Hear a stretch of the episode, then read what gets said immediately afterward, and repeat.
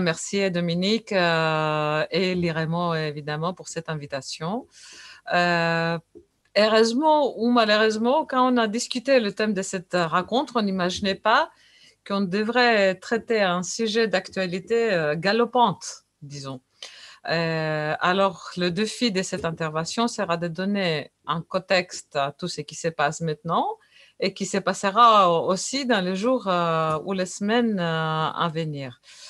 Euh, il faut aussi euh, partager avec vous mes nos sentiments de joie, de soulagement, de fierté que nous avons vécu devant la Cour euh, pénale d'Athènes mercredi dernier. Et comme vous l'avez dit, Dominique, on attend toujours l'attribution de peine. qui est suite de, disons, de de délai euh, technique de la part des accusés euh, a, été un peu en retard. Euh, peut-être on l'aura à l'instant. Mais l'important, c'est que l'Aube de Ré a été qualifié, comme vous avez dit, d'organisation criminelle. Une grande victoire pour la démocratie, non seulement pour la Grèce, mais aussi pour, pour l'Europe. Alors, oui, c'est vrai, l'Aube de Ré fut l'expression la, la, plus extrême du nationalisme grec. Euh, mais ces nationalismes se trouvent euh, au sein d'autres partis, au sein de la société euh, grecque en général. Mais on peut dire que, au moins par période, il est dormant, ce nationalisme. Il, s'éveille de temps en temps, mais il est, quand même dormant. le ce nationalisme grec a été forgé d'abord comme une, idéologie euh, euh, qui a aidé l'esprit de la révolution libératrice de l'Empire ottoman.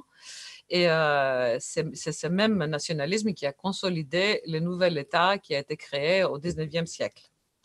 Euh, alors, c'était construit autour d'une grande idée qui a persisté aussi pendant le XXe siècle, au moins le début du XXe siècle.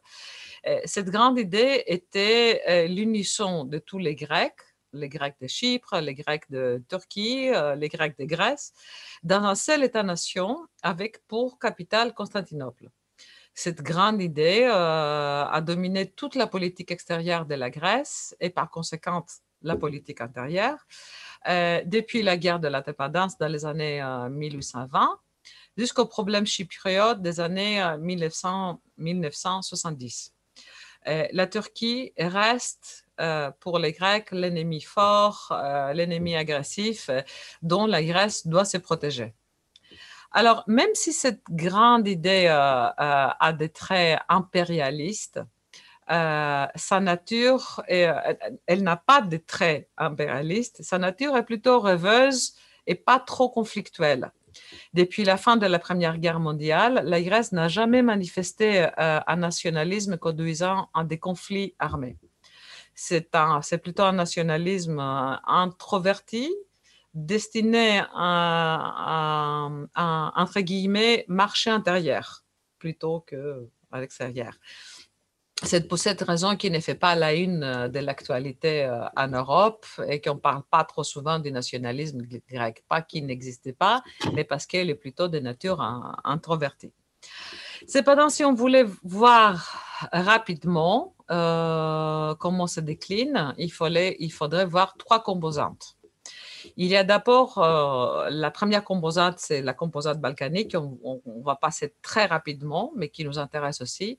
Elle se manifeste à travers la dispute concernant le nom de la Macédoine du Nord. Euh, on n'entrera pas trop dans le détail, mais pendant longtemps, la Grèce a refusé de consentir à un nom pour son voisin qui aurait la composante, le mot Macédoine comme composante.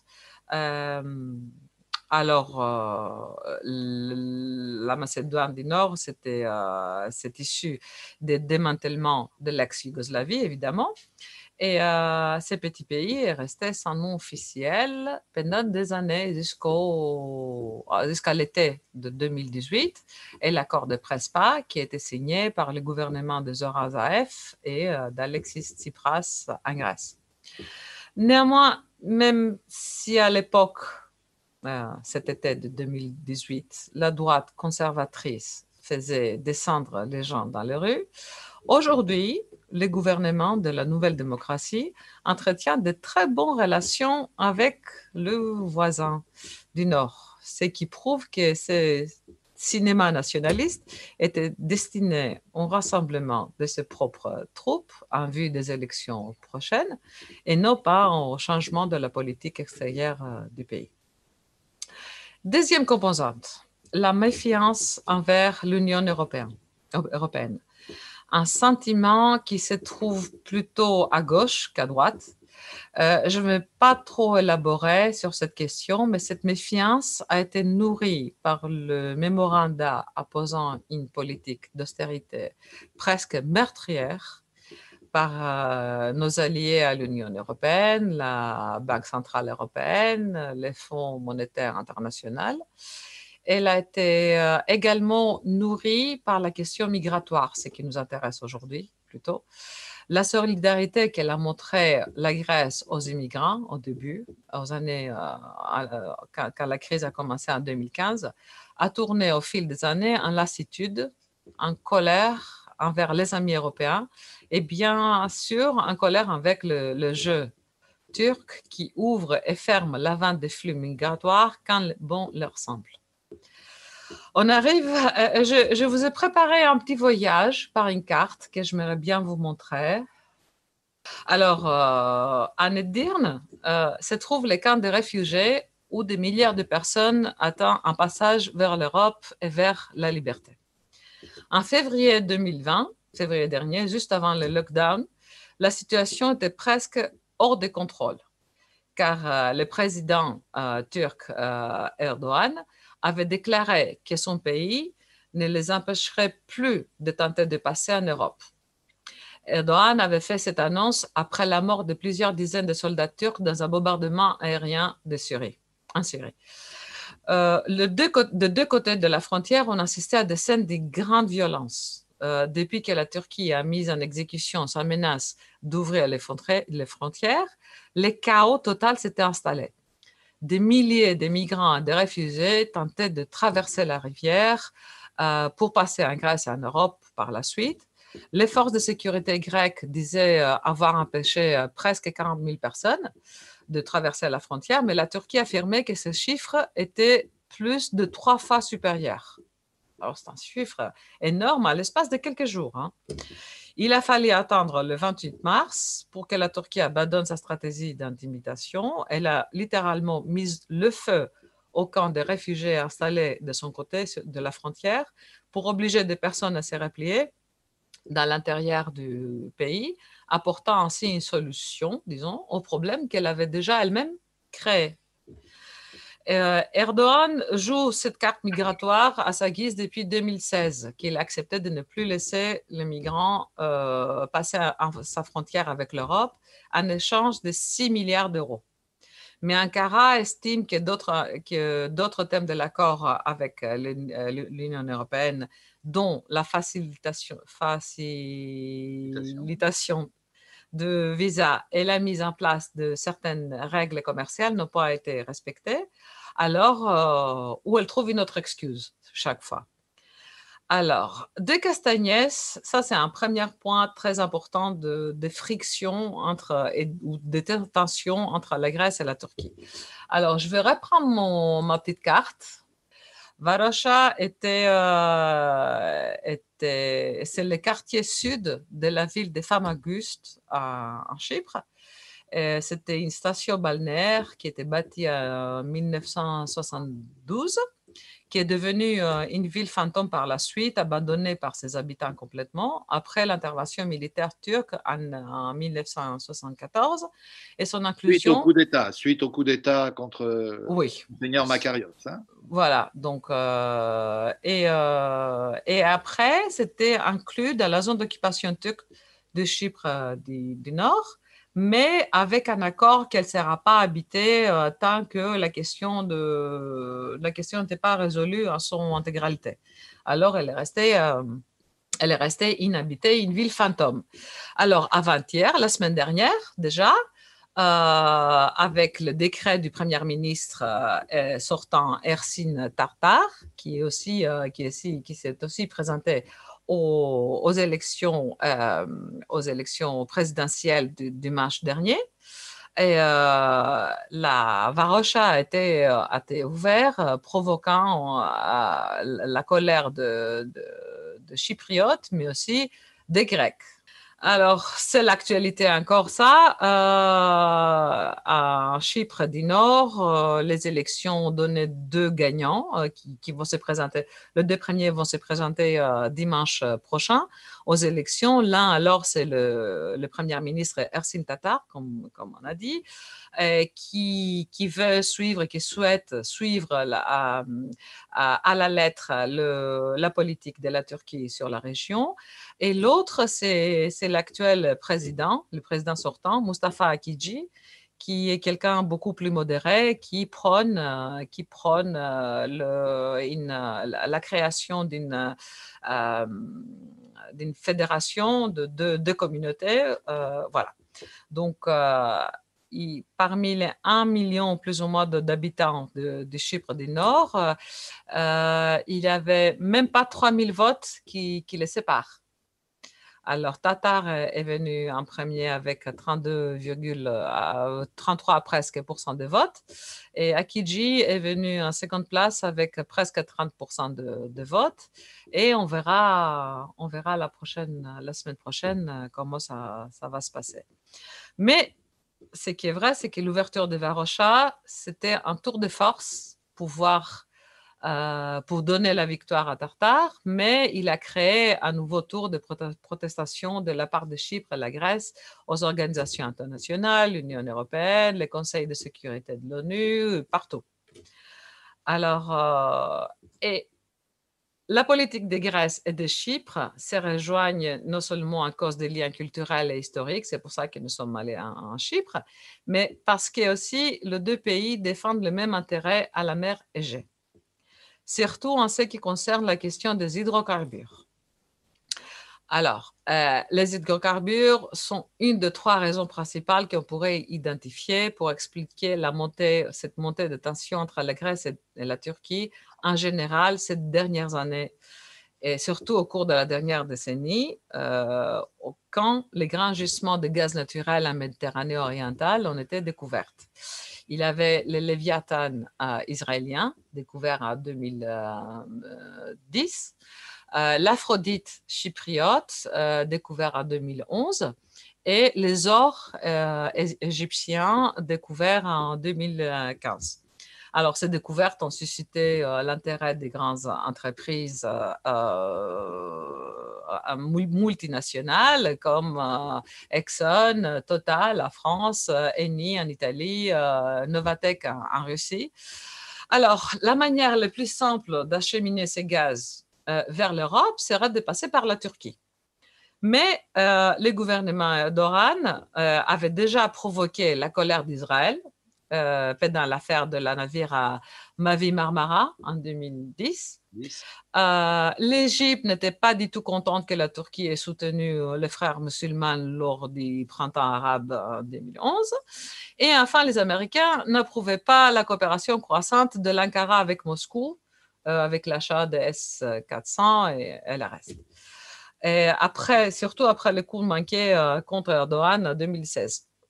Alors, dans ces contextes, les partenaires choisissent un plan risqué tant économiquement que géopolitiquement, c'est de, construire un nouveau gazoduc euh, au nom de EastMed, qui sera long de hum, presque 2000 euh, km et profond de 3 km. Et euh, ces gazoducs, ces gazoducs, quand et si jamais est construit, acheminera les gaz vers l'Europe via la Grèce et l'Italie en contournant la Turquie, en la laissant complètement dehors. Euh, en plus, en juillet dernier, euh, le forum EastMed a été formé par Israël, Chypre, Grèce, Italie, Égypte, Jordanie et Palestine. Alors, euh, il a alimenté, ces, gestes alimentaient les attentes exagérées sur un nouvel, nouveau OPEP en Méditerranée orientale, comme, comme il est qualifié. Et, Turquie, évidemment, se sent, se sent très menacée d'exclusion, de marginalisation de cette alliance. Pour elle, c'est une alliance impie complètement. Alors, euh, elle, elle a choisi à répondre, elle a choisi de répondre en frappant, c'est lui qui, à ses yeux, représente les maillons les plus faibles, qui est la Grèce. Alors, euh, l'accord avec les gouvernements de Tripolis euh, pour l'élaboration des zones exclusives économiques a servi euh, cet objectif. troisième point de notre voyage, de notre périple sur la mer Égée, c'est Castellorizo. C'est une île grecque qui se trouve seulement à 9 à 7 km de la ville de qui est sur la côte sud de la Turquie. Alors, euh, alors cette, euh, euh, cette, petite île de Castellorizo, son emplacement géographique offre à la Grèce une, une extension majeure de sa zone exclusive économique. Et la Turquie, tout simplement, ne le reconnaît pas et refuse de laisser une si petite île débouffer sa zone économique exclusive à elle. Alors, euh, ça, c'était évidemment une question pour les, cours internationaux. C'est une question qui, sera, qui pourra être seulement résolue, mais on, reviendra sur ce, sur ce point-là. La Turquie ne reconnaît pas tout ça et euh, on se trouve en, pleine dispute et la Grèce passe en accord avec l'Égypte euh, pour définir une partie au moins de la zone économique exclusive de deux parties. Euh, est-ce que la Turquie... Alors, il, reste quand même une partie qui n'est pas définie. Si on voit où euh, la Turquie envoie ses navires, c'est vraiment au bout, à l'extrémité du 28e méridien, qui est vraiment le, point de dispute. Il ne dépasse pas le 28e. Il n'entre pas là-dedans. Mais il est vraiment, elle navigue avec ses navires, littéralement et métaphoriquement, elle, navigue euh, au bout de ce qui est acceptable ou pas acceptable. Alors, est-ce que la Turquie pourrait accepter un arbitrage international? C'est fort possible, mais entre-temps, elle essaie de gagner le maximum possible de façon à commencer son point de départ au pourparlers de sera d'avoir une position plus forte. Deuxième raison majeure de l'attention, c'est l'affaiblissement de la puissance américaine dans la région après les fiascos de guerre de l'ère Bush et les retraits progressifs des forces américaines déjà sous euh, la présidence d'Obama la désintégration de la Libye euh, et la guerre civile syrienne ont créé des trous noirs dans la région. Et euh, la Turquie, pesant les risques euh, principalement dus à la question turque et les gains qu'elle pourrait avoir, elle a pris la décision de combler ces vides géopolitiques, aspirant à devenir une puissance régionale majeure et même internationale avec des déploiements militaires en, Irak, en Syrie, en Libye, partout. Et malgré les vives euh, réactions du département d'État et du Pentagone, Trump mène une politique étrangère de superpuissance, euh, mais en, corporative, pas, pas militaire, euh, avec des termes business plutôt que, euh, qu'armée, a privilégié une sorte de sous-traitance des, des, intérêts américains en espérant que la Turquie servirait de, de, rempart contre, contre les ambitions de la Russie et de l'Iran. Alors, troisième raison, et je vais finir là-dessus, la politique intérieure de la Turquie et la crise euh, de son économie. Selon les informations que nous avons, la Turquie consacre actuellement 25% de son, de son budget à la défense ou à des activités qui sont liées à la défense, euh, comme le financement de ces industries de défense, la recherche et la défense, la production, et en général des activités qui ne sont pas lucratives en fait. Elle dépense, mais elle, n'a rien. Euh, selon les mêmes informations, euh, la Turquie est complètement hors budget et euh, son économie tient le, jour au jour, comme ça. le livre turc a, a perdu 28% de sa valeur. Hier, si je ne me trompe pas, elle est arrivée à un bas historique. Alors, euh, la récession est au 3,5%. Euh, et euh, la situation à l'intérieur se dégrade tous les jours. Et donc, Erdogan veut clairement canaliser la colère populaire vers l'étranger, vers l'extérieur, loin de lui. son passage au totalitarisme et à ses revendications agressives à l'étranger était déjà visible depuis les premiers défis sérieux au parc Gezi d'Istanbul en 2013. Et alors, à partir de ce moment-là, a commencé une descente vers les affaires démocratiques, disons. Euh, L'Union européenne, si l'Union européenne ou certains pays forts européens, disons, voulaient vraiment faire pression sur la Turquie, c'est qu'estime Athènes, il pouvait jouer la carte d'union douanière pour euh, donner un peu d'espace, de, un, souffle, un souffle à, la Turquie. Hum, mais ils ne veulent pas faire ça et en même temps, ils ne veulent pas renverser le gouvernement Erdogan et préfèrent le la maintenir entre la vie et la mort. Et ça parce que, euh, d'abord, Erdogan n'est pas un paria c'est pas un pays, euh, euh, pas un pays en, dehors du système international. Il fait partie des institutions internationaux. Elle a été un allié précieux pendant longtemps pour euh, les États-Unis, l'Allemagne, l'Israël, tout le monde. Et Erdogan est aussi un interlocuteur fiable pour les étrangers parce que les kémalistes, depuis le 19e siècle, avec les kémalistes, le dialogue était complètement interrompu c'est avec, euh, il y avait avant un dialogue avec l'Empire ottoman, Kémalisme arrive, dialogue interrompu, et c'est seulement avec Erdogan que les Européens ont pu recommencer à dialogue, avoir un interlocuteur euh, fiable. Donc, euh, les alliés temps hésitent.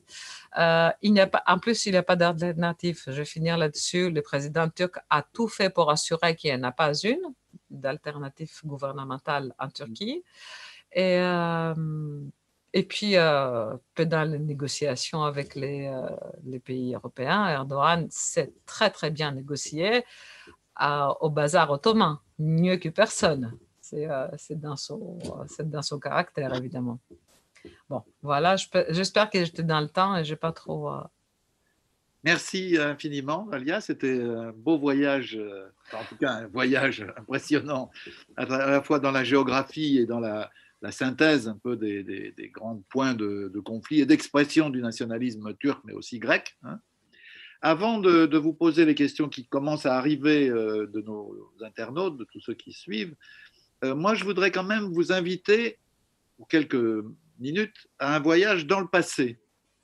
Parce que j'ai mhm. été quand même très frappé en coordonnant ce livre sur les nationalistes à l'assaut de l'Europe, sur le fait que chaque nationalisme plonge des racines extrêmement loin dans le passé, des racines réelles ou virtuelles ou inventées, mhm. et que euh, quand même dans le nationalisme grec proprement dit, il y a une histoire qui est une histoire de quatre siècles euh, d'appartenance à l'Empire ottoman, donc d'oppression d'une certaine manière nationale quand même, mhm. et une indépendance en fait assez récente parce que ça fait moins de deux siècles que la Grèce est indépendante et à travers combien, je n'y reviens pas, de conflits. Euh, et, voilà, je me demande quand même si, si ça vaut pas d'en dire un mot, c'est-à-dire dans la conscience des Grecs, est-ce que ce lointain passé, cette, cette longue histoire de conquête euh, de l'indépendance et de conflit avec la Turquie, d'avant et d'après euh, la fin de l'Empire ottoman,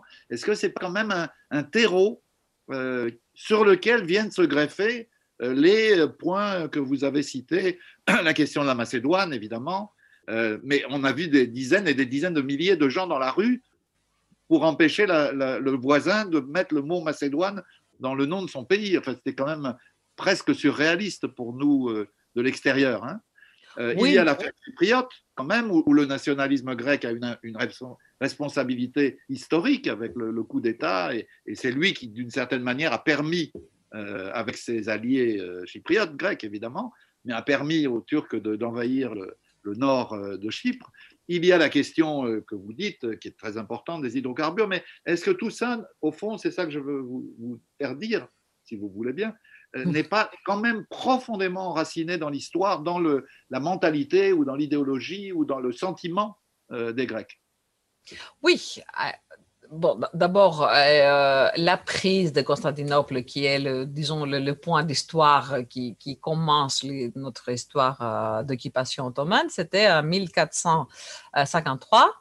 Et euh, on, est, on va fêter le 200 ans d'indépendance l'année prochaine. Alors, c'est dans, l'histoire, c'est le temps beaucoup plus long de l'occupation que de, de l'indépendance.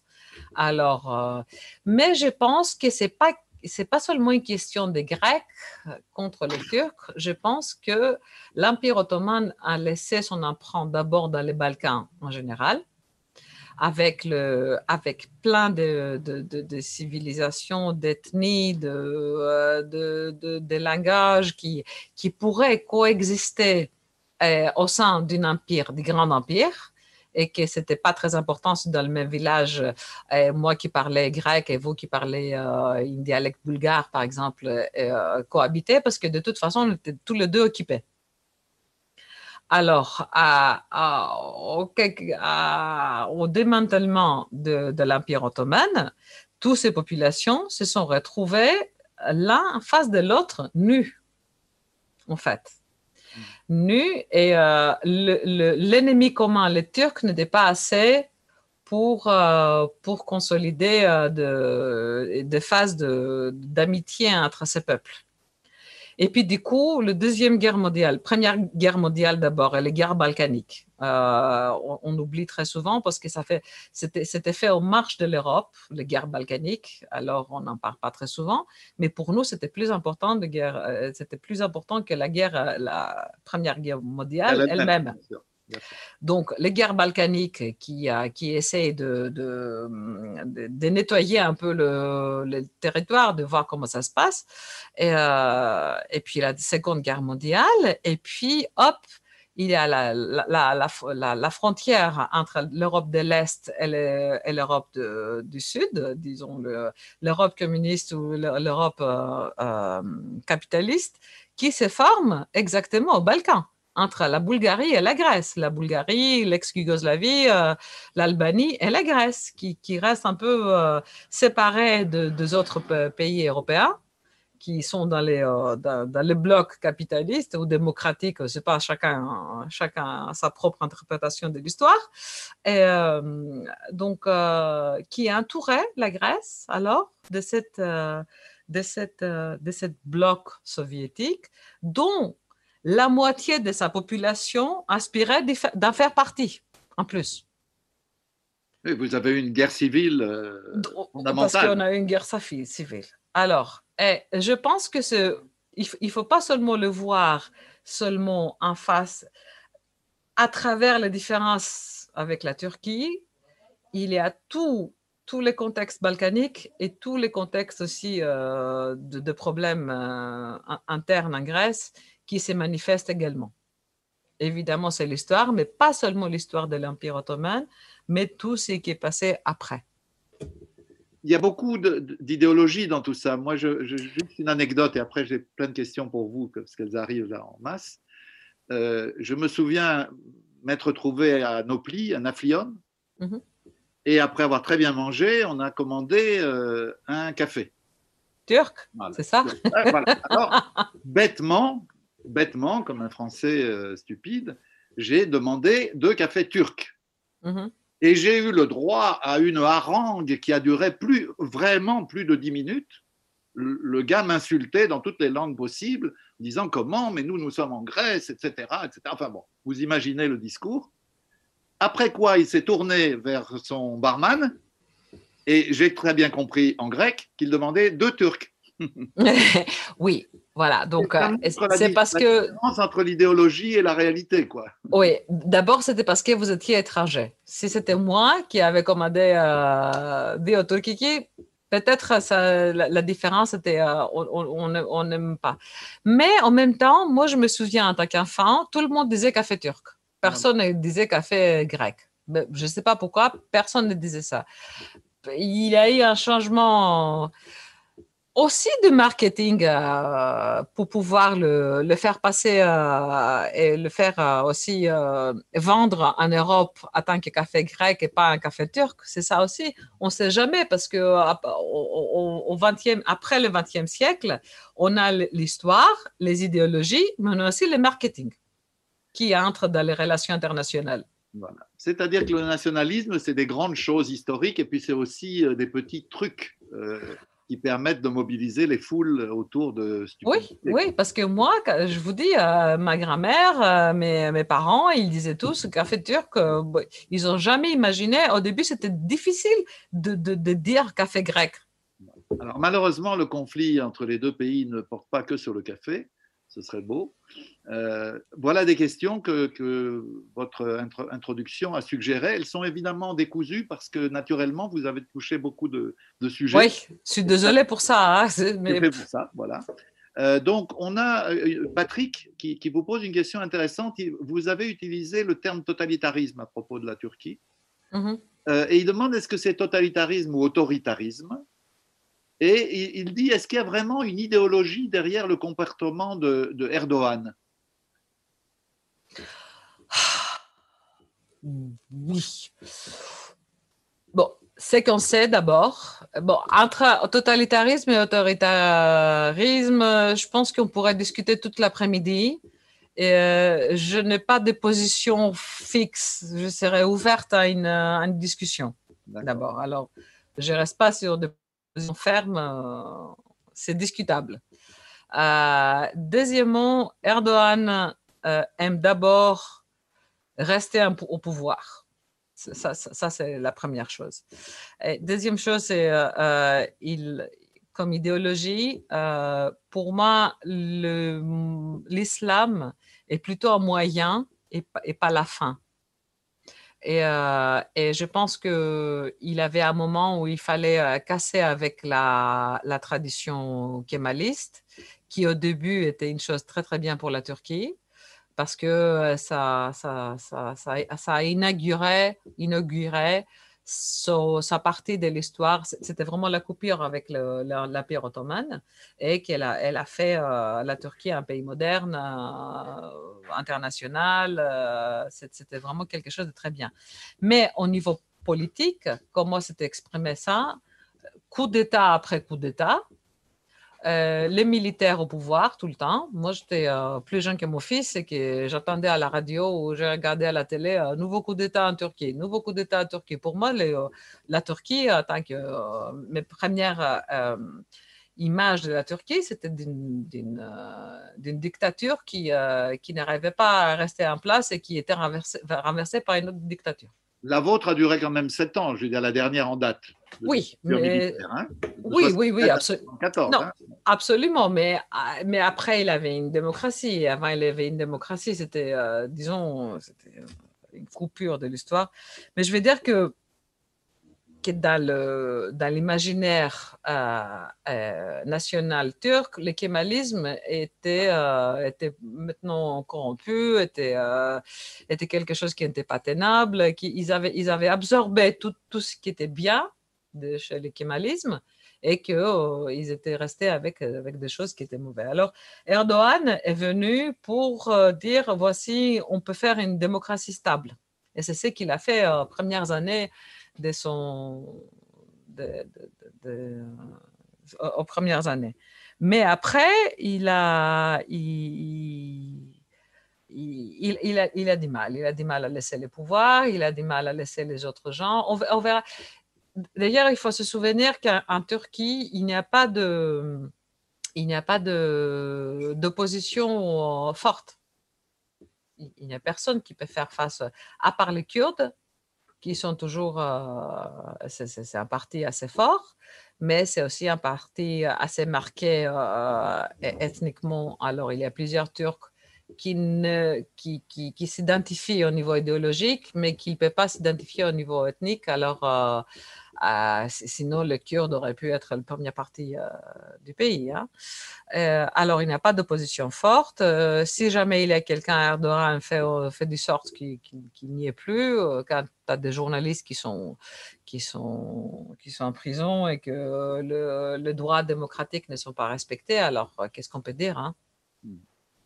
Euh, mon, grand ami Bertrand Badi euh, dit toujours que le, populisme, ça n'est pas un programme, ça n'est pas une idéologie, ça n'est pas une doctrine, c'est une manière de faire de la politique, c'est des, des, postures. Et alors, effectivement, on peut se dire, au fond, Erdogan réagit surtout en fonction de ses difficultés par rapport aux Kurdes, ou bien de ses échecs électoraux euh, aux élections municipales, ou bien, c'est-à-dire, on est plus dans une gestion de la politique extérieure au profit de la politique intérieure. C'est ça, au fond, ce que vous dites. Oui, vous, êtes d'accord sur ça? Oui, oui, absolument, absolument. C'est ça aussi. Il, réagit. Bon, évidemment, évidemment, il a, il a des grandes lignes. Euh, il veut rester au pouvoir. Il veut que la Turquie soit forte et il veut jouer avec les grands et, euh, être, euh, être un interlocuteur égal avec eux. Et le nouveau calife? Peut-être Le nouveau calife aussi. Euh, alors, euh, c'est ça, ce sont des choses qui sont importantes. Alors, beaucoup de, de, nos amis euh, ont l'air très inquiets quand même de la possibilité d'un conflit réel entre la Grèce et la, et la, Turquie. Alors, il y a plusieurs questions qui vont dans ce sens. Ils essayent de se raccrocher aux branches pour trouver des, des, des espoirs euh, pour que ça s'apaise. Quoi. Donc il y a une première question, c'est comment les, citoyens grecs, les Grecs, quoi, disons, voient leurs voisins turcs? Est-ce qu'il y a vraiment, au-delà euh, du discours, est-ce qu'il y a vraiment quelque chose de très profond dans l'inimitié? Euh, Et puis, c'est plus concret, est-ce que l'armée grecque est en position de tenir tête à l'armée turque en ah. Méditerranée orientale? C'est pas dans les sentiments, là, c'est vraiment de. Oui, alors je vais commencer, je vais commencer par ces secondes-là, qui est vraiment très intéressant. Alors, euh, même les militaires ici en Grèce, euh, quand ils parlent de, de conflit, ils parlent d'un conflit qui va durer quelques heures, pas plus. N'oublions pas que les deux pays font partie de l'OTAN et que nos alliés de l'OTAN ne vont pas laisser euh, un conflit s'éterniser ça sera un conflit qui durera quelques heures et qui donnera peut-être à la Turquie de, l'espace et le temps de, gagner quelques îles. Déjà, le discours très, très, nationaliste de, de, la Turquie aujourd'hui, c'est, euh, ça parle de, de, notre parti euh, bleu, euh, azur, c'est mmh. ça? C'est ça le mot que je trouvais. Alors, ils disent que, euh, que la Grèce occupe 18 euh, îles euh, qui, qui, qui, appartiennent à la Turquie et que c'est ces îles qui, que la Turquie doit, doit revendiquer et regagner. Alors ça, c'est même, même c'est, le discours à droite de, de l'Erdogan, hein, parce que lui, il, parle aussi, il a quand même un peu parlé, il a flirté un peu avec cet extrême nationaliste et qu'il a parlé de, de, notre parti patrie Azur, mais il n'a jamais parlé de, ces, 18 îles euh, occupées, entre guillemets. Alors, euh, euh, dans, un épisode qui durera quelques heures, oui, les Grecs peuvent faire face, parce que ce sera un épisode chaud qui, où c'est surtout les avions et les navires qui vont intervenir. Oui, s'il y a un conflit, comme vous dites, même très court, euh, qui peut intervenir, enfin, qui, quelles sont les forces susceptibles de, de, peser pour que ça s'arrête? Bon, je, je, je, demande évidemment l'OTAN, puisque les deux pays en sont membres, l'Union européenne, la Russie, c'est-à-dire qui, qui, peut euh, empêcher le, pire, quoi, disons. La Russie, je pense que non, parce que la Russie euh, n'aime pas se mêler. la Russie force, forme ses alliances bilatérales et euh, il elle parle avec tout le monde, avec qui il veut parler avec elle aussi. Mais la Russie, euh, je, on, voit que le président Poutine est très, il choisit très bien ses cibles euh, et il va là où il a quelque chose lui-même de gagner. Alors, dans un conflit. Que dit-il sur la tension Est-ce qu'il s'est exprimé sur la tension entre la Grèce et, la Turquie? Non, non. Non. Bah, évidemment, la Turquie, c'est son allié, mais il ne veut pas. La Grèce, c'est un pays qui, est proche de lui aussi. Euh, surtout sa partie, euh, le parti conservateur de la, Grèce, qui, euh, forge dans leur tête une alliance russo-grecque basée sur sur l'histoire, la religion grecque orthodoxe, des choses comme ça, qui, qui sont un peu dans la sphère du, du, du fadasme, de, de, l'imagination plutôt que de la réalité Enfin, l'Église orthodoxe est un fantasme très vivant en Grèce quand même. Hein. Oui, oui, oui, nous, oui, lourdement. Hein. Mais si vous demandez au prêtre s'il voudrait bien merger avec l'Église orthodoxe euh, russe, euh, ils ne seront pas d'accord. Hein? Alors, est-ce que, est que l'OTAN peut jouer un rôle? Est-ce que l'Union européenne peut jouer un rôle? Est-ce qu'il y a d'ailleurs une politique européenne? Parce que moi, j'ai cru comprendre les dernières semaines que, par exemple, Mme Merkel et M. Macron n'étaient pas tout à fait sur la même longueur d'onde. Non, et euh, bah, il, faut se souvenir que l'Allemagne a, a des investissements énormes en Turquie. Euh, elle, elle, fait, euh, elle fait sous-traiter son industrie, industrie repose lourdement à la Turquie, alors elle ne peut pas elle ne peut pas entrer en conflit. Elle a des millions de Turcs ou de Kurdes sur son sol. Elle a aussi des, elle a aussi des millions de Turcs et de Kurdes sur son sol. Par contre, M. Macron, il est plus libre à, à parler. Et, euh, à parler. Et à vendre des rafales. Et à vendre des rafales, surtout, surtout, surtout. Absolument. Noémie demande, je crois que c'est Noémie ou Simon, je ne sais pas, est-ce qu'on peut imaginer que la Turquie sorte de l'OTAN? Non, non, non, non, non, non, non. Non, il faut, il faut, il faut comprendre parce qu'on a, on a vécu d'autres, d'autres, d'autres épisodes comme ça avec la Turquie qui étaient euh, pour une raison qu'on peut analyser et euh, avaient moins l'intention de nos amis européens. D'accord? C'est, c'est parce que aujourd'hui, la Turquie, l'Europe s'intéresse au conflit gréco-turc aujourd'hui parce qu'il y a aussi la mêlée de la Turquie en, Syrie, en Libye, et euh, sinon, euh, ça, ne ferait pas la une, ni en France, ni en, ni en Allemagne, ni nulle part. C'est la question turque qui obsesse euh, les Européens et pas la question du conflit gréco-turc. il y a une question très intéressante de Squant, je crois, je ne sais pas si j'ai bien son nom, qui demande au-delà de toutes ces tensions, est-ce qu'il y a des relations économiques importantes entre la Grèce et la Turquie? Ou d'autres types de relations euh, ah, entre des pays voisins. Ah si, beaucoup plus qu'avec des autres. D'abord, on, échange très... Euh, les îles qui sont près, près de la Turquie, il y a toujours des échanges. Tu n'as même pas besoin d'un passeport pour aller en Turquie. Je veux dire que c'est très libre. Mais c'est surtout... Euh, le, deux peuples, surtout les Turcs qui sont, qui sont à, à l'ouest, au à la côte de, de la mer Égée sont, de, sont nos amis, nous sommes leurs amis et tout se passe très très bien. Hein. Aucun problème. Euh, il y a plutôt de Turcs qui parlent le grec, je dirais moi, que le grec qui parle le turc en plus. Mais le volume euh, des relations commerciales euh, est un volume important? Je ne l'ai pas en tête maintenant. C'est, écoutez, par exemple, dans l'embargo, ça, ce sont des informations que je, je, peux vous donner comme ça. Je sais qu'elles sont confirmées, mais euh, je suis juste journaliste, alors je peux dire. Je ne suis pas ministre ou quoi que ce soit. Alors, par exemple, dans l'embargo, dans l'embargo euh, de la Russie, de l'Union européenne à la Russie, euh, le, les pêches et les apricots et les, les pommes passaient par la Turquie pour aller en Russie et qui était baptisé euh, pêche turque ou abricot turc pour, euh, pour partir à la Russie. Alors, il y a quand même il a une partie de, commerce euh, officiel, disons, et une autre partie aussi de commerce noir. D'accord. Ariel Belaïch, qui, qui suit souvent ces, midis, je crois, vous demande s'il y a réellement encore une nostalgie chez les Grecs de leur territoire en Anatolie. Est-ce qu'il dit, c'est une belle formule, est-ce que la grande idée hein, mmh. est encore quelque chose de présent dans les esprits? Oh, pour les plus vieux, oui, peut-être, mais pour les jeunes, non. Je pense qu'ils ne connaissent même pas le terme grande idée.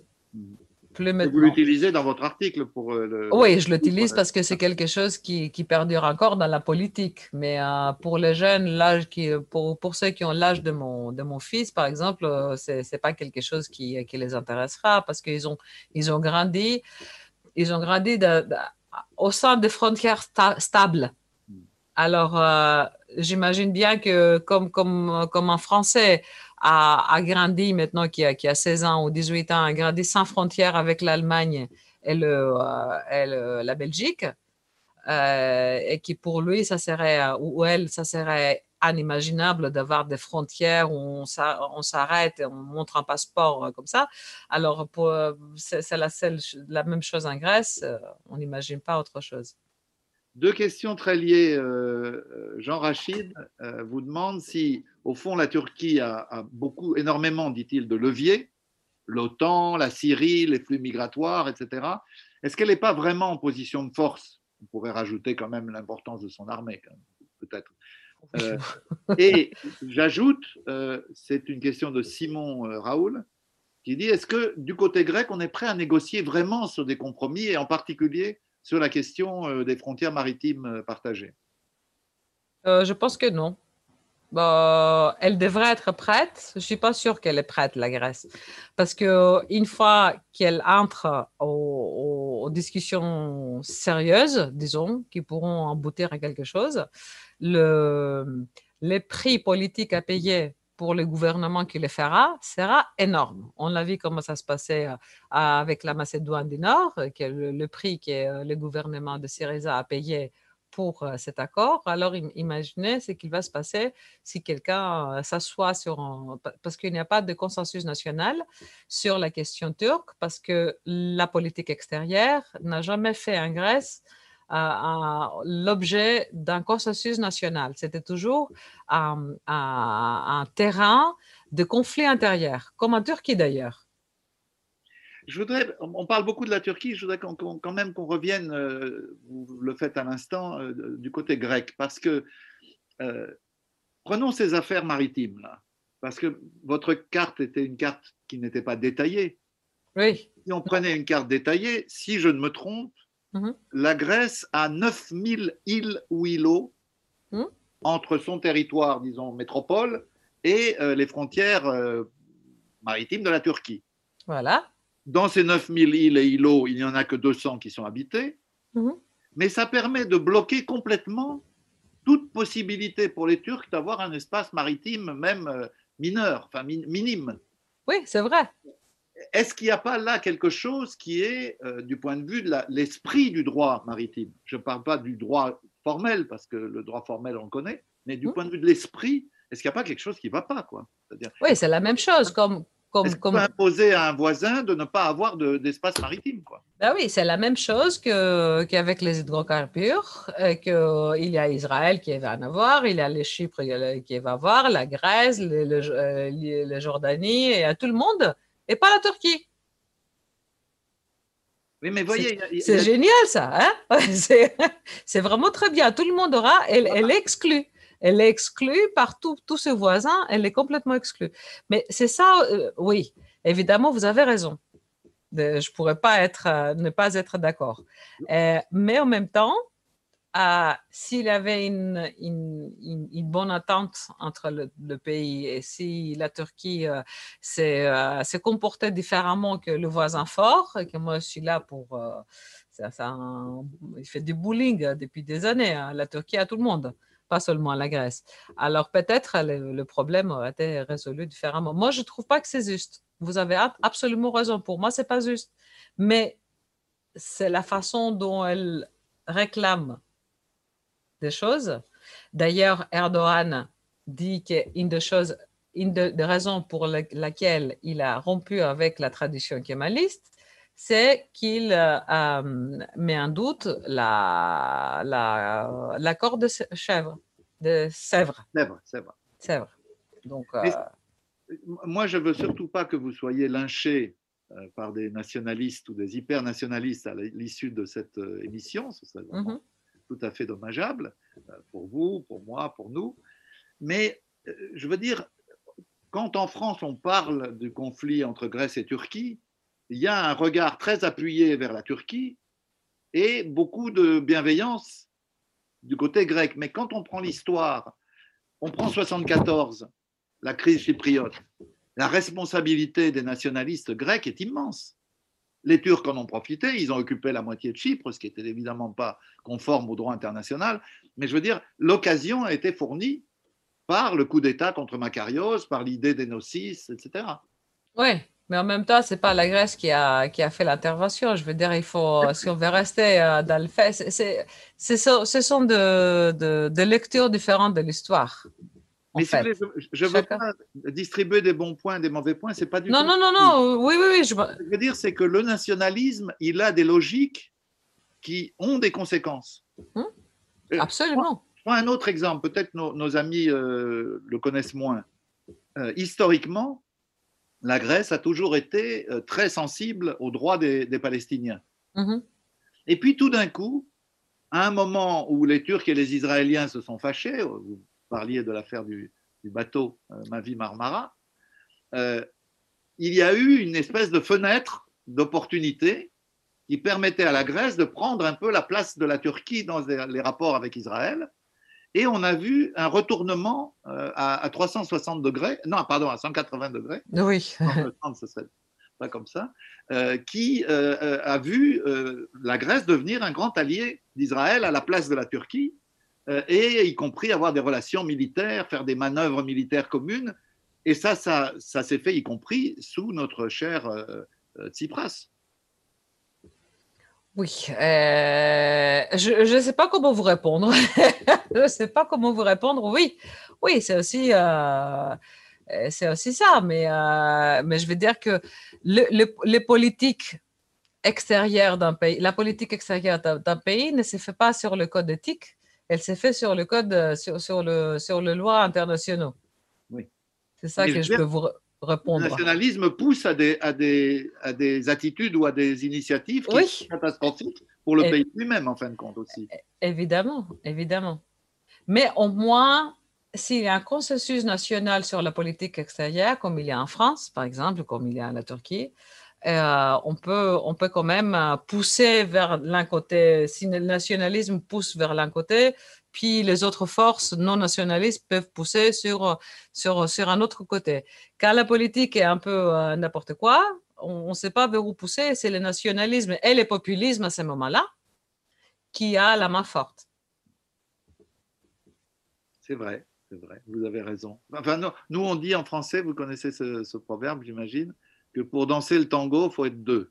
Oui. Et là, on a un peu l'impression de deux nationalismes qui dansent le tango parce qu'ils sont deux parce qu'ils se renvoient l'un l'autre pour des raisons de politique intérieure de part et d'autre. Euh, la balle et la balle, elle est dangereuse, quoi, parce qu'elle peut menacer toute la, toute la stabilité et toute la paix dans la région, quoi. Ouais. Mais euh, oui, mais euh, il y a plusieurs points de, de non.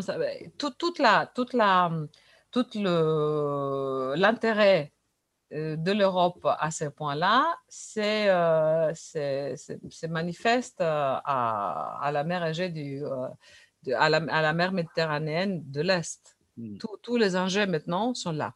Et c'est vrai que la Turquie fait partie de tous les conflits qui sont, qui sont en train. C'est pour ça que la Turquie, je pense, est plus intéressant.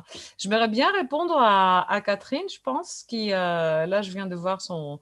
Elle, euh, elle dit que c'est choquant d'attendre les Grecs euh, appeler Istanbul, Constantinople et Izmir, Smyrne. Alors, ça, c'est culturel. Ça n'a rien à voir avec les Turcs. Rien à voir.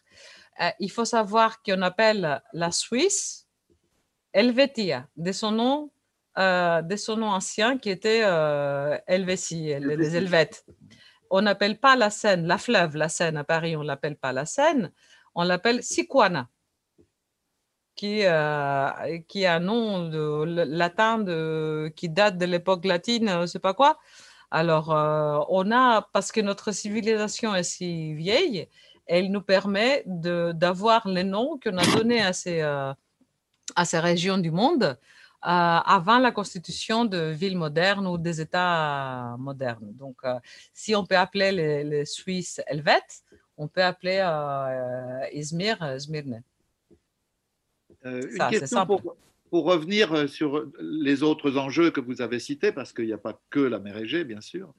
Euh, vous avez écrit dans votre chapitre du livre Les nationalistes à l'assaut de l'Europe, dans la première version, il y a un an, vous aviez beaucoup développé sur la Macédoine. Mm-hmm. Et j'aimerais que vous, vous, repreniez ça, c'est-à-dire au fond, voilà un cas de conflit durable qui a, qui a considérablement empoisonné toute la région, quoi et qui, à partir du moment où il y a une décision politique courageuse, en l'occurrence de Tsipras, du mhm. gouvernement de Tsipras, de Syriza, euh, la chose euh, se règle et semble-t-il, d'après ce que vous dites, se règle bien, quoi, y compris ah dans les relations entre les deux pays. Quoi.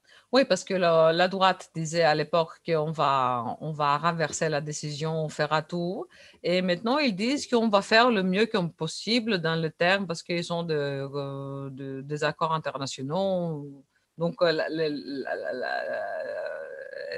retournement de, de veste est, euh, énorme. Mais, revenez pour nos amis qui ne connaissent pas. Oui, oui, oui. Je vais revenir un peu. C'était vraiment l'enjeu parce qu'on on avait l'impression d'une chose très surréaliste. Quoi. Bon, euh, cette, cette, région qu'on appelle Macédoine est une région assez attendue. C'est la région de, où Alexandre le Grand a commencé sa conquête du monde, connue à l'époque. Et, euh, euh, il y a aussi une région en, Grèce qui s'appelle, une des 13 régions de Grèce qui s'appelle Macédoine, tout court. Et où on a trouvé le palais de Philippe, le père d'Alexandre, où on a trouvé plein de choses. Alors, euh, voilà. Donc, dans le, après le démantèlement de l'Empire ottoman, il n'y avait pas trop de questions comme qui s'appelle comment, parce que c'était vraiment les grands, les grands bazars au Balkan. Il n'y avait pas d'État formé, il y avait des villages qui étaient ici, les villages qui étaient là, tout le monde habitait ensemble. Alors, c'était euh, c'était vraiment. Et puis, et puis, la Macédoine a été intégrée en Grèce au XXe siècle, pas au XIXe siècle, beaucoup plus tard, après, suite aux guerres balkaniques. Alors, avant Thessalonique, par exemple, que tout le monde connaît, hein, qui est, euh, disons, le, le, capitale de la Macédoine, c'est Thessalonique. Alors, c'était une ville, je, dirais plutôt juive, qui est, euh, juive, euh, qui, est grecque ou macédonienne ou quoi que ce soit, ou bulgare. C'était une ville multiculturelle, en fait, où tous les, euh, toutes les populations des Balkans étaient là, on attendait toutes les langues, euh, on faisait le commerce avec tout le monde, c'était quelque chose de magnifique. Alors, après, le, après la Seconde Guerre mondiale, la partie de la Macédoine, du territoire macédonien, qui n'était pas intégré en Grèce, il était séparé un côté sur la Bulgarie une petite, plus petite partie sur la Bulgarie, et puis le reste sur le, l'ex-Yougoslavie de Tito, qui, était, euh, qui a fait aussi appeler sa province, son, état, son état fédéral, euh, un de ses états euh, fédéraux, Macédoine. Mais personne s'en occupait parce que tout le monde disait Yougoslavie, et c'était pas, de toute façon, c'était fermé, le, les frontières étaient fermées, alors on s'en occupait pas trop. Et, mais après la chute de, du régime Tito et euh, l'ouverture des frontières, on s'est retrouvé avec un voisin qui s'appelait Macédoine. Alors, à l'époque, tout le monde était prêt. À 1993, 93, c'était déjà une première occasion de donner, le, de donner un nom euh, plutôt composé, parce que les gens qui habitaient cet État disons, ou région de, de l'ex-Yougoslavie, avait forgé une identité euh, plus tard que c'était une identité par opposition et pas une, identité par... Euh, alors, ces identités par opposition sont souvent beaucoup plus fortes que les identités euh, qui viennent d'une histoire euh, plus, plus longue. Alors, euh, en 1993, alors, il a eu une première tentative de, de, résolution du problème, mais le ministre des étrangers d'alors, qui était devenu par la suite Premier ministre, M. Samaras, a démissionné et avec lui, un, il a il a, il n'était pas d'accord, il a démissionné, il a pris avec lui euh, une dizaine de députés de la Nouvelle Démocratie et il a fait tomber le gouvernement. Du père de l'actuel Premier ministre, euh, M. Mitsotakis, euh, le père. Alors, et, et, puis il est resté comme ça, la question ouverte depuis des années, des années, des années. Ce qui a permis d'ailleurs, ce qui a permis aux, habitants de la Macédoine du Nord d'avoir un gouvernement très nationaliste, eux aussi, après, qui, euh, faisait son jeu intérieur en jouant sur, euh, l'appellation Macédoine. Cette, identité un peu construite euh, des Macédoines. On est tous, si on veut être, si on veut être franc, euh, le nord de la Grèce, le sud de la Bulgarie, le Macédoine du Nord, euh, un peu le côté d'Albanie, sont tous de, populations mixtes qui sont retrouvés dans, le, dans les États-nations différents par hasard, plus ou moins par hasard. Donc voilà un pays qui, pendant plus de 20 ans, euh, s'est promené dans le monde, si j'ose dire, avec un nom qui était Firom. Voilà. Former Yugoslavian Macedonian Republic c'est quand même euh, euh, extraordinaire comme situation. Quoi. Et, c'est le Syriza, il faut le dire quand même, qui a eu le courage de trancher ça. Oui, bah c'était c'était le moment, hein, parce que sinon, il, faut dire aussi que la communauté européenne, euh, la communauté internationale en général, au, bout d'un moment, elle en a eu marre et ils auront reconnu le pays en tant que Macédoine tout court, si on ne faisait pas quelque chose. Hein. Je reviens aux questions. Donc, on a Simon, Raoul, euh, qui vous dit Mais qu'est-ce que veulent les Grecs L'opinion grecque, est-ce qu'elle soutient plutôt la réponse diplomatique allemande ou euh, l'approche euh, française qu'il qualifie de plus musclée par rapport à la. Ah, les musclés, c'est bien. Ah, les musclés, c'est très bien. ça, ça, ça nourrit le nationaliste à nous mais c'est quand même quelque chose qu'on sait que ça ne va pas se réaliser. Si, euh, je veux dire que les Grecs ont peur d'un conflit avec la. Ils, ont peur d'un conflit en général. Ils sont des gens plutôt pacifiques, euh, pacifistes que, les gens qui allaient prendre les armes. Mais c'est bien d'en parler comme ça et, euh, dire que ouais, on fera tout, tout ce qu'on doit, qu'on doit faire. Alors, c'est euh, comme la différence à l'extérieur et à l'intérieur. À l'extérieur, c'est mieux euh, l'approche allemande, euh, l'approche française, mais à la fin de la journée, après avoir fait la guerre toute la journée, on aimerait bien rentrer chez nous avec les Allemands. Voilà. C'est-à-dire, pour reprendre une comparaison que j'ai utilisée à propos de Donald Trump à l'époque, les Grecs sont plus Aldo Macione que Sylvester Stallone, quoi. Oui, si vous voulez. si vous voulez, mais c'est vrai. Euh, sans, mais on n'a pas envie de les utiliser, quoi. Non, mais sans blague, une approche euh, comme euh, telle qu'elle a la France euh, aujourd'hui, ça nous aide au, au, niveau de, de, de négociations internationales. C'est beaucoup plus pour, pour nous c'est beaucoup plus intéressant de voir quelque chose qui, qui condamne fermement la Turquie. Hein. Et à votre avis, ça peut contribuer à un, compromis, à un apaisement ou... Oui, parce que la Turquie fait la même chose comme, on explique, comme j'expliquais mm. tout à l'heure. Euh, elle, elle, elle, elle, elle, essaye de, de partir, de faire partir la négociation à partir d'un point où elle sera la plus forte, où elle aura gagné un peu plus. Alors, euh, c'est un jeu de négociation, en fait, et pas un jeu de... Ce qu'on a peur vraiment, c'est que dans ce jeu, c'est la faute qui arrive, et la faute sera un conflit euh, réel, armé.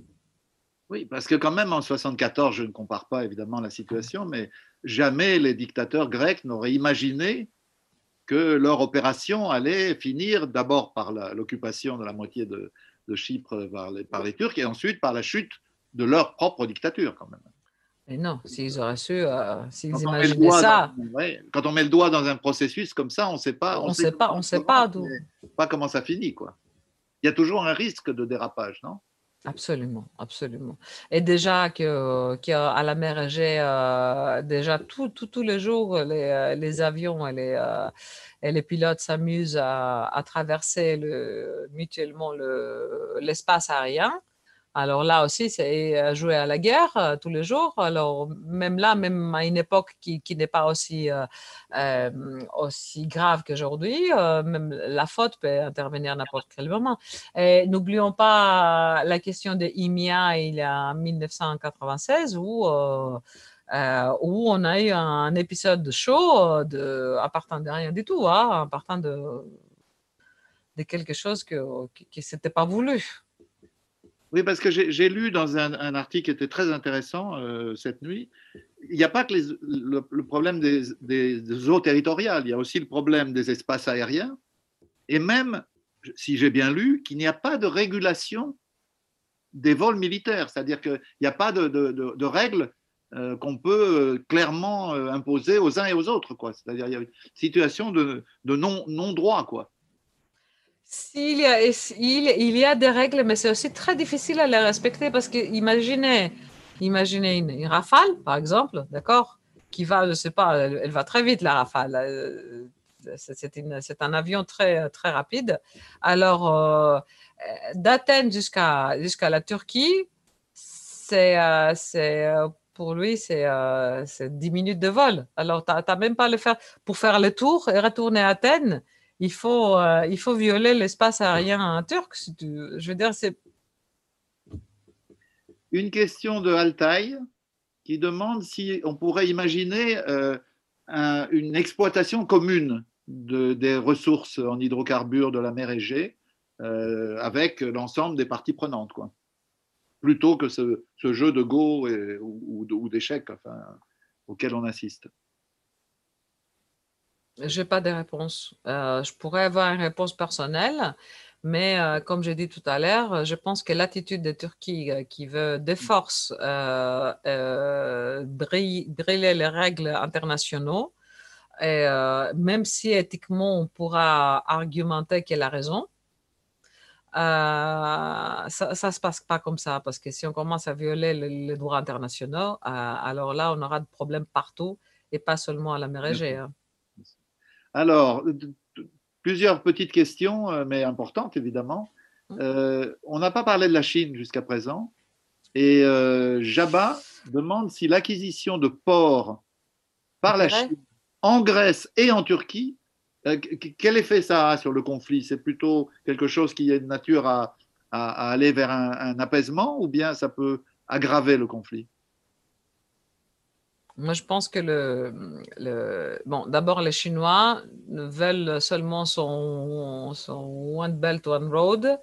Ils veulent conquérir le reste du monde euh, commercialement la route de la soie. Oui, la route de la soie, voilà.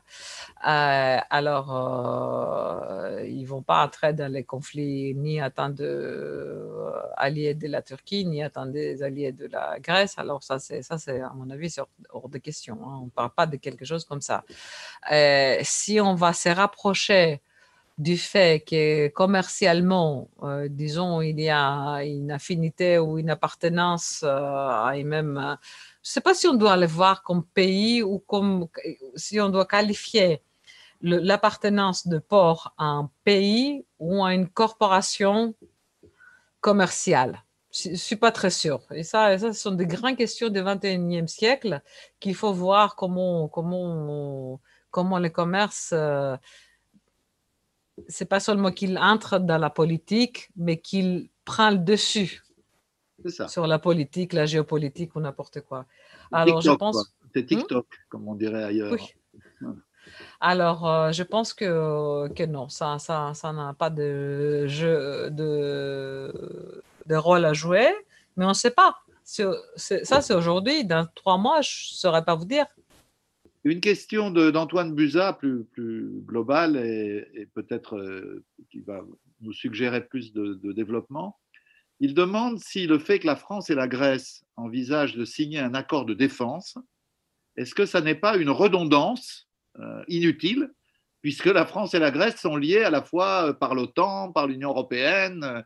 Donc, est-ce que c'est pas de la politique spectacle, quoi? Ouais. Euh, je sais pas. Il, y a des accords qui se signent entre bilatéral, entre des accords bilatéraux. Dans la pratique diplomatique, il y a, il y a des accords bilatéraux qui se, qui se signent même, entre, même entre les, les pays euh, qui collaborent au sein d'autres, d'autres organisations internationales. Euh, alors, alors c'est une pratique qui se fait assez souvent. Euh, il, faut voir les termes pour voir si c'est superflu, si c'est des choses qui, euh, qui, euh, qui se recouvrent entre les accords de l'Union européenne ou, l'OTAN. Et, et, là, on pourrait, on pourrait répondre. Mais élargissons un tout petit peu la question. Au fond, j'ai bien compris que la posture d'Emmanuel Macron dans cette affaire vous avait plu, si j'ai bien compris. mais comment on peut sortir de cette crise? C'est-à-dire, est-ce qu'il n'y a pas euh, la nécessité d'une initiative politico-diplomatique forte, euh, qui n'est pas évidemment forcément française, qui peut être franco-allemande, qui peut être européenne, mais est-ce qu'il ne faut pas qu'on arrête l'escalade avant euh, que se produise une catastrophe. Ah, mais on a déjà fait ça. Alors, c'est génial parce qu'après les prochains conseils européens qui sera les 15 et les 16 octobre, et les pourparlers vont recommencer. Le problème, c'est que ça y est, on n'a pas encore de date, mais c'est sûr que ça va recommencer. En Grèce, on a déjà notre euh, chef euh, de diplomatie euh, qui était désigné pour... pour et, en Turquie, on attend déjà quelques noms de, diplomates qui seront, qui seront chargés de, de, reprendre les pourparlers. Et ce que, ce que l'Union européenne a demandé à la Turquie, c'est de sécher... Oh non, sécher, sécher. Arrêtez, arrêtez, c'est mieux. Excusez-moi, hein, je ne suis pas très. Euh, alors, euh, c'est d'arrêter de faire de, des actions unilatérales. Euh, unilatérales, c'est ça. Voilà. Et jusqu'à la fin de le début et puis la fin des pourparlers. Mais ça, ça va sûrement commencer. Hein, ça, il n'y a pas de doute là-dedans. Voilà, je crois que je pense qu'on a fait un peu le tour de, de la question. Est-ce que vous, voyez d'autres choses? Parce qu'on n'arrive pas loin du bout de notre émission. Est-ce qu'il y a encore des choses qui vous semblent importantes et qu'il faudrait dire euh? oui, euh, les choses qui me semblent importantes, c'est qu'il y a des conflits à, la Méditerranée de, l'Est qui sont encore euh, qui, non seulement il, ne s'apaise pas, mais qu'il y a de nouveaux, euh, il y a chaque fois de nouveaux euh, euh, flammes qui, qui, qui on n'a pas résolu la question palestinienne depuis des années et des années. Et, et voilà, maintenant on se trouve avec des problèmes partout on n'a on pas résolu euh, des problèmes en Afrique du, Nord. On a, on a, laissé quand même euh, des choses euh, sans, sans, les régler. Et, voilà qu'il y a d'autres. Je veux dire que on ne doit plus, en tant que communauté européenne, laisser les centres du monde qui est pour nous la Méditerranée. D'accord? C'est les même si ce n'est pas le centre du monde, c'est le, euh, le, berceau de notre civilisation. D'accord? Et euh, il faut trouver des moyens de pouvoir parler l'un l'autre, de pouvoir régler des conflits, des conflits territoriaux. il y en aura toujours. Euh, des conflits territoriaux sont plutôt une, une, excuse que le, le, le comment s'appelle le véritable enjeu. Le véritable enjeu. Le, véritable enjeu, ce sont plutôt des excuses. Alors, il faut trouver. Ah, il, il, paraît que le que, l'ONU ou l'Union européenne ou tous les, euh, tous les, tous les institutions qu'on a, qu'on a fait, soit elles ne marchent pas très bien, soit elles ne sont pas assez, euh, soit on ne faire, on, veut pas faire de choses, qui, qui, est mon avis, mais je ne peux pas généraliser. Je vois que euh, qu'on joue aussi sur nos propres, euh, nos, propres projets internationaux et on oublie. Euh, la question migratoire, il faut, il faut arrêter de parler de problèmes migratoires. Il faut, par, il faut parler de questions migratoires parce qu'un problème a une solution. Il n'y a pas de solution. pour, c'est un phénomène, c'est un sujet, c'est un thème, c'est un, une question.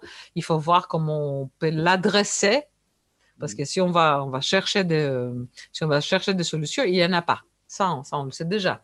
Il n'y a pas. Il y a, il y a, des guerres, il y a des famines, il y a sécheresse. Les gens viendront toujours vers les pays euh, plus pauvres. Ils ont toujours, toujours fait ça depuis la nuit de l'histoire humaine.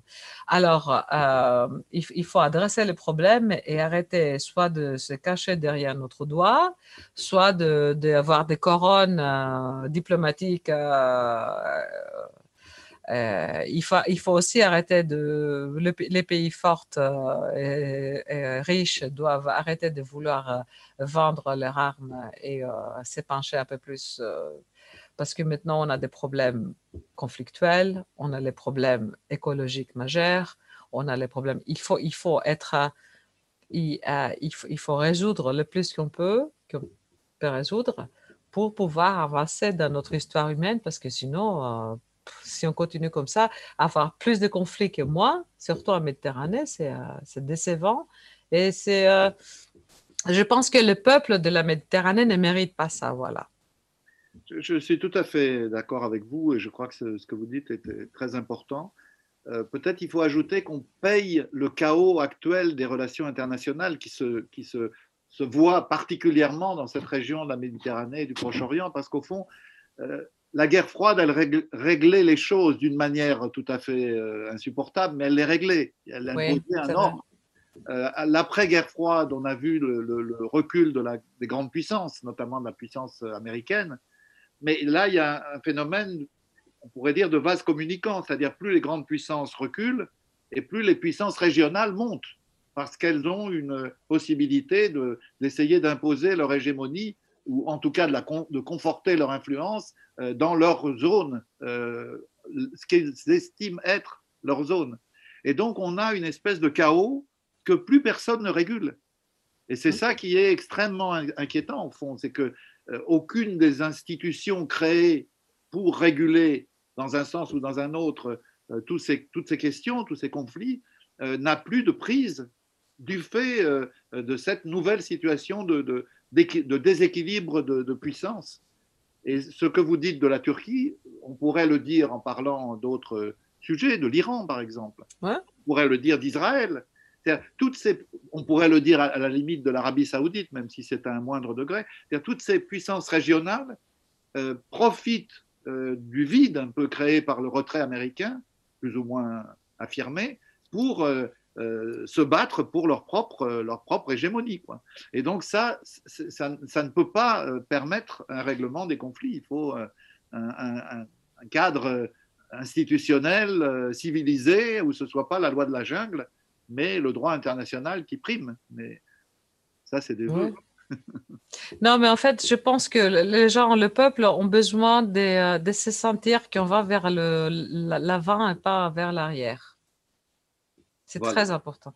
C'est une très bonne euh, conclusion. Je vous remercie infiniment. C'était tout à fait passionnant, inhabituel peut-être pour nos amis, parce qu'on parle relativement peu de la Grèce dans notre monde. Or, comme vous le disiez, la Grèce fait partie du berceau de, notre civilisation. Donc, merci beaucoup, euh, Valia euh, Kaimaki. Et puis, je redis à nos amis que malheureusement, nous sommes contraints de faire ces midis et d'autres initiatives, les controverses de l'IREMO, euh, en ligne. On préférerait les faire euh, évidemment en présence euh, quand la Covid sera battue pour de bon, vaincue. en attendant, on a besoin de votre aide financière. faites des dons sur le site de l'IREMO, iremo.org, pour nous aider à organiser ces, tous ces débats qui doivent continuer. On a absolument besoin de poursuivre la réflexion euh, sur toutes ces questions qui nous passionnent tous. Merci encore Valia, merci à tous ceux qui ont suivi. Merci beaucoup.